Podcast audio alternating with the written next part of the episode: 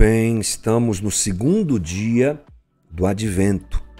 Lembrando a você que advento é a palavra do latim adventus, que significa vinda, chegada, aparecimento, e é claro que ela é usada para se referir à chegada de quem? Chegada de quem que nós celebramos em dezembro? De Jesus. Dia a dia estamos juntos aqui tentando entender melhor a narrativa bíblica e mais do que isso, eu acho, né? Preparando o nosso coração para celebrarmos adequadamente o Natal, coisa que eu tenho falado aqui frequentemente. Então vamos lá, um texto bem interessante que temos aqui para ler junto com você, que é o texto de Lucas, Evangelho de Lucas, capítulo 1, versículo 46, que diz o seguinte: Então disse Maria: Minha alma engrandece ao Senhor, e o meu espírito se alegra em Deus, meu Salvador, pois atentou para a humildade da sua serva. De agora em diante, todas as gerações me chamarão bem-aventurada, pois o poderoso fez grandes coisas em meu favor. Santo é o seu nome. Sua misericórdia estende-se aos que o temem, de geração em geração. Ele realizou poderosos feitos com seu braço, dispersou os que são soberbos no mais íntimo do coração. Derrubou governantes dos seus tronos, mas exaltou os humildes. Ele encheu de coisas boas os famintos, mas despediu de mãos vazias os ricos ajudou a seu servo Israel, lembrando-se da sua misericórdia para com Abrão e seus descendentes para sempre, como dissera aos nossos antepassados.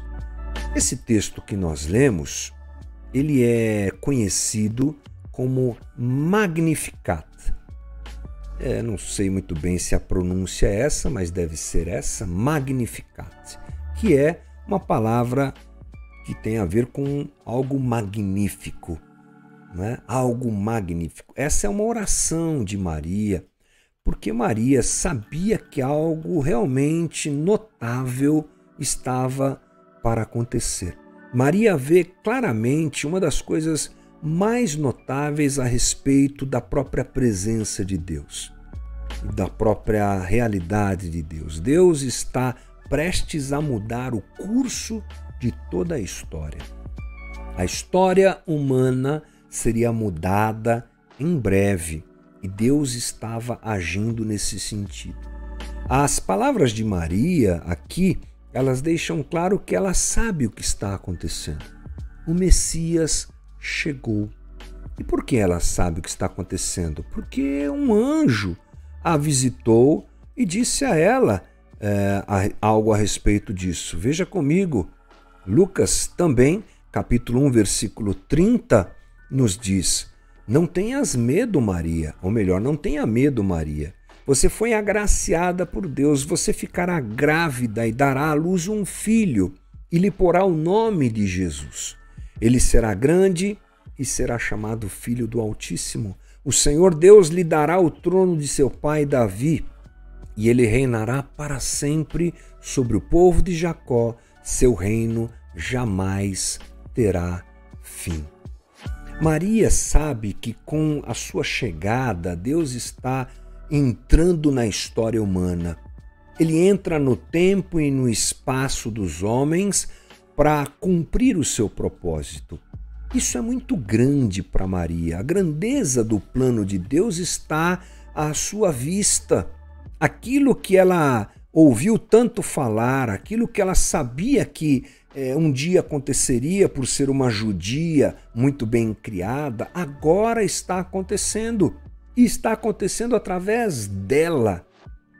É realmente algo que toma conta do coração de Maria, a grandeza desse plano divino. Imagina uma garota com aproximadamente 12 anos, algo do tipo, recém-saída da adolescência e que tem uma experiência como essa de ficar grávida, ser uh, submetida a esse processo tão miraculoso e especial da parte de Deus, que ela entende a grandiosidade disso tudo. É muito bonito esse registro de Lucas. Agora, uma coisa interessante é que Maria, ela não só percebe a grandeza de Deus. Puxa, Deus está cumprindo mesmo essa história, inclusive através de mim. Ao telefone tocando bem na hora, né? Por que, que eles sempre ligam para a gente bem nessa hora? Me responda. Maria não vê somente a grandeza de Deus, ela percebe onde Deus está. Sabe onde Deus está? Deus está se ocupando com ela e com Isabel. Deus está se ocupando com duas mulheres humildes e desconhecidas. Deus vem até elas. Deus a toma e gera Jesus nela através do Espírito Santo um anjo vem falar com ela. Do mesmo jeito, esse movimento acontece com Isabel, com Zacarias. É uma coisa muito divina, muito grande, mas que acontece com gente muito humilde, com gente que não faz parte da cúpula política, social e nem da cúpula religiosa, apesar de Zacarias ter a sua ligação com o templo, né? Maria, ela está comovida por perceber e ver essa grandiosidade de Deus e ao mesmo tempo essa amabilidade divina para com os humildes, e ela não se aguenta. E ela sai cantando. E ela canta isso, uma, uma canção, essa é uma canção, essa é, um, é, um, uma expressão de amor chamada pela cristandade de Magnificat. Foi esse texto que eu li para você na abertura da nossa conversa, Lucas 1, 46 a 55. O Magnificat, é bom a gente saber o que está por trás disso, né? É o texto bíblico que é mais longo, assim, colocado na boca de Maria. É um momento em que Maria fala bastante coisa, muito lindo, e é registrado, é claro, pelos, pelos evangelhos, especialmente por Lucas, Aqui, na verdade, o assunto principal não é a Maria. O assunto principal é Deus e as maravilhas que Deus realizou nela, no seu povo e no mundo. Esse uh, esse cântico de Maria tem a ver com isso. Ela entende. E essa é uma expressão que celebra realmente a grandeza de Deus. O Cântico de Maria, esse que nós lemos juntos, ele tem citações é, do Velho Testamento, veterotestamentárias, como a gente fala, especialmente com relação ao Cântico de Ana, pronunciado justamente pelo nascimento do seu filho Samuel. Isso está em 1 Samuel 2, 1. E isso é realmente o pano de fundo do Magnificat. Isso está no coração de Maria, ela se lembra da experiência de Ana e reproduz isso também nesse cântico. Bem, o que nós podemos entender é que Maria e Isabel são heroínas maravilhosas nesse relato de Lucas. E aliás, Lucas ele tem uma, um cuidado muito grande com a fé dessas mulheres.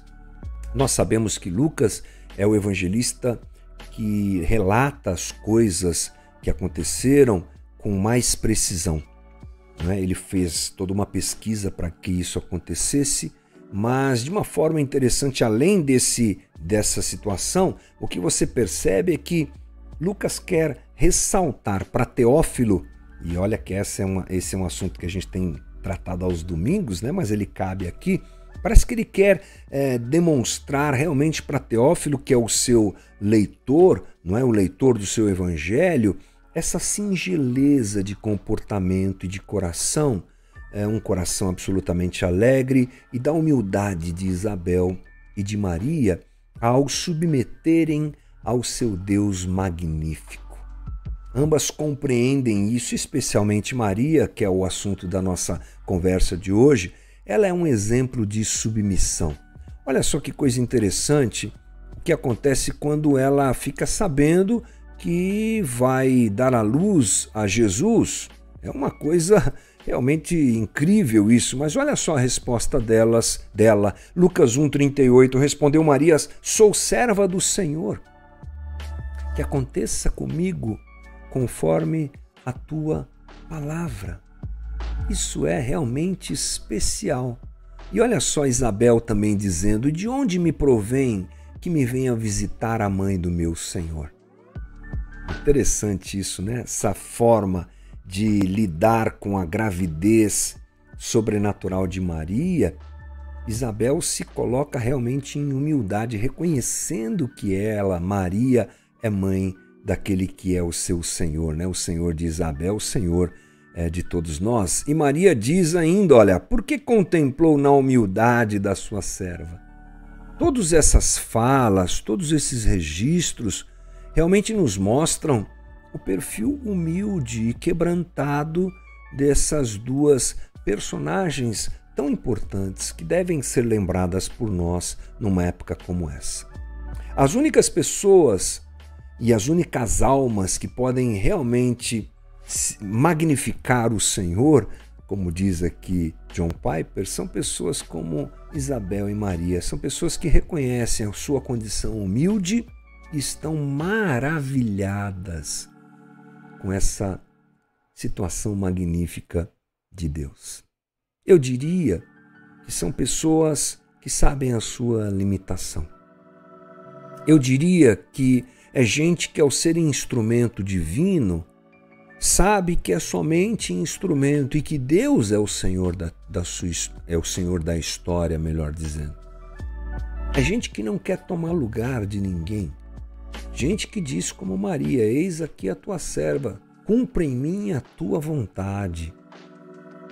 E se você pensar, e nós sabemos disso, talvez em alguma outra conversa nós abordemos esse assunto, mas Maria, ela se entrega para viver um sofrimento, uma adolescente que aparece grávida.